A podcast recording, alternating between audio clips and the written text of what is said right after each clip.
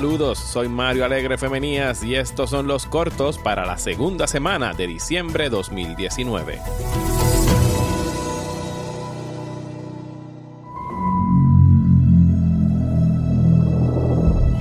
There hasn't been a ghost sighting in 30 years. New York in the 80s, it's like The Walking Dead. Your dad never mentioned this to you? It's just my mom. El trailer de la semana lo fue el de Ghostbusters Afterlife, que debutó el pasado lunes y nos dio el primer vistazo a la nueva película de Jason Reitman. Jason Reitman, por supuesto, es el hijo de Ivan Reitman, el director de las dos películas de Ghostbusters de los 80, y esta es una secuela directa a esas dos películas. Está ignorando por completo lo que fue la Ghostbusters del 2016, como la mayoría de la gente hizo.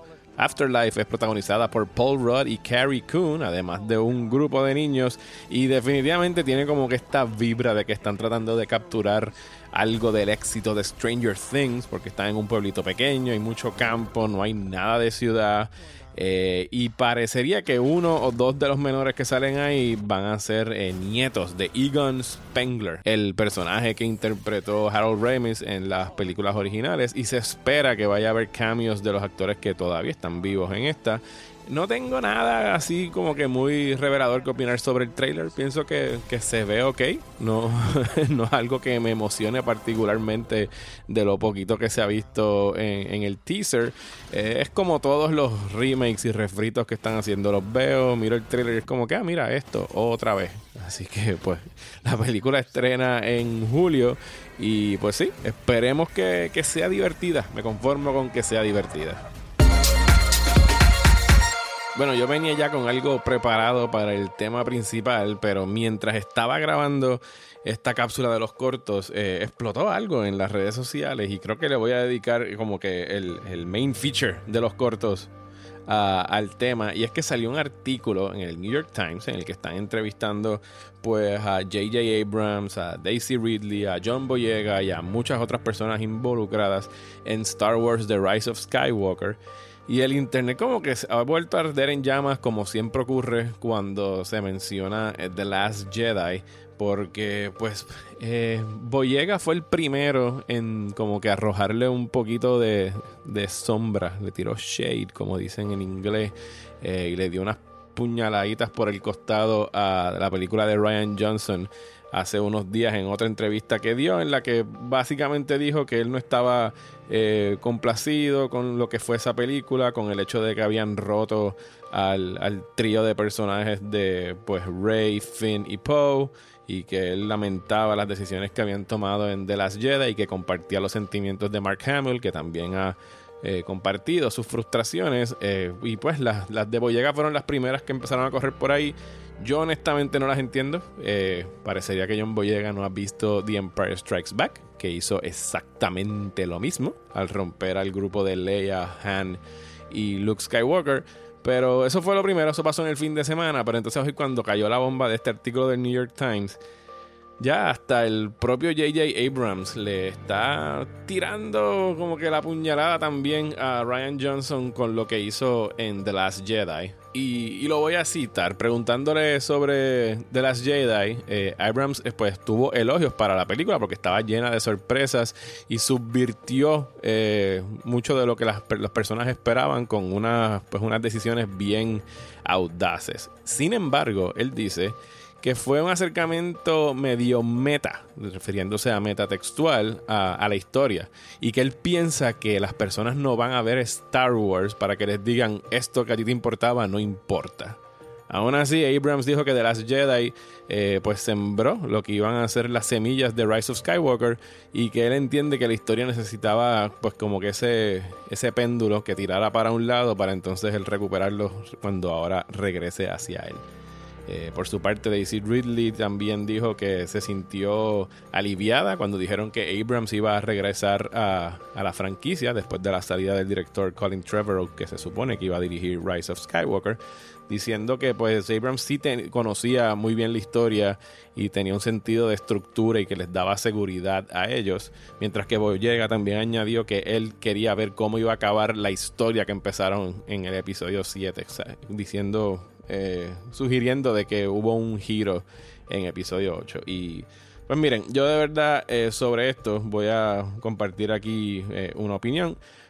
pienso que es bien, que no es nada profesional el estarle tirando al trabajo del predecesor de uno en una serie cinematográfica como esta, sobre todo cuando se supone que sean colegas y hasta en cierto punto a lo mejor amigos, y que Ryan Johnson ha sido más que profesional y, recto y nunca ha bajado pues a esto. O sea, eh, Ryan Johnson no llegó a dirigir The Force Awakens diciendo como que sí, mano, me divertí mucho viendo The Force Awakens, pero en realidad era como que este refrito de, de la trilogía original. Yo vine aquí a hacer algo nuevo. O sea, él no llegó con esa actitud y nunca se ha expresado de esa forma. Al contrario, lo único que ha demostrado es eh, respeto y humildad tanto para las personas que le gustó de las Jedi como para los que no están de acuerdo con lo que él hizo en esa película. Así que para que ahora llegue este grupo en medio del media tour del último capítulo de esta trilogía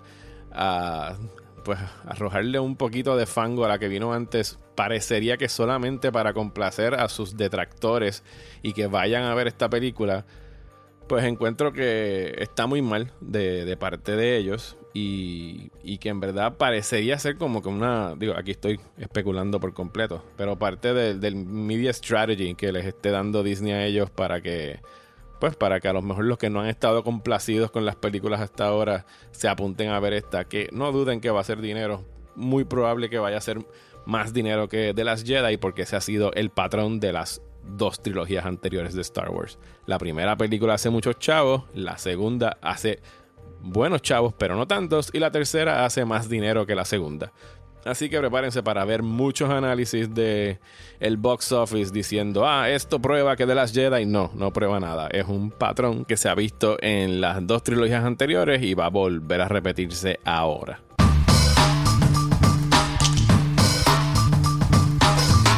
Bueno, y para finalizar, sé que muchos de ustedes están pendientes a la preventa de taquillas de The Rise of Skywalker. La información que está corriendo por ahí, y es la misma que yo tengo hasta el momento, es que va a comenzar en algún momento entre jueves y viernes.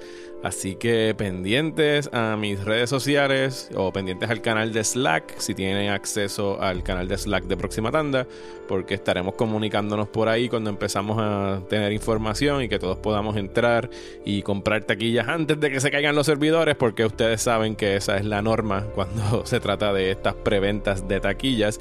Eh, a mí, esta es la segunda vez que grabo este segmento, porque ya lo había grabado previamente, pero me llegó un mensaje de que en efecto voy a poder verla antes del estreno. Voy a estar yendo el martes a la función de prensa. Eh, hay un embargo en pie hasta el miércoles 18 en horas de la madrugada. Así que estaré compartiendo eh, mis eh, impresiones de The Rise of Skywalker a través de un video en Patreon. Saben que eso está disponible para los que están en el nivel de 3 dólares para arriba.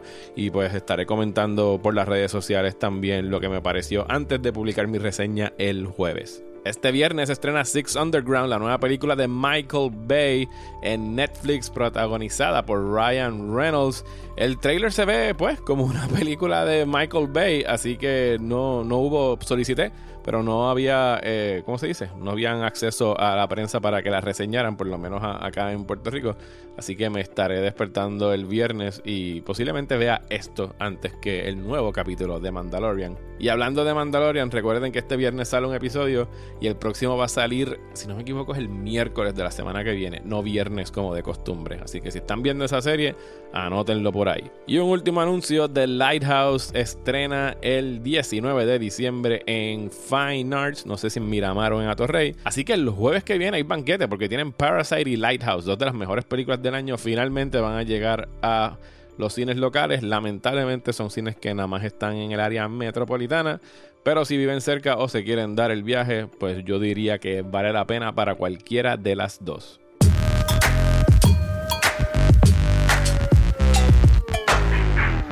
Hasta aquí esta edición de los cortos. Muchísimas gracias por escuchar. Por favor, dejen comentarios en el post en la página de Patreon. Díganme qué les está pareciendo la sección, qué les gustaría que se discutiera. Cualquier comentario que quieran hacer, les agradezco nuevamente por su patrocinio y hasta la semana que viene.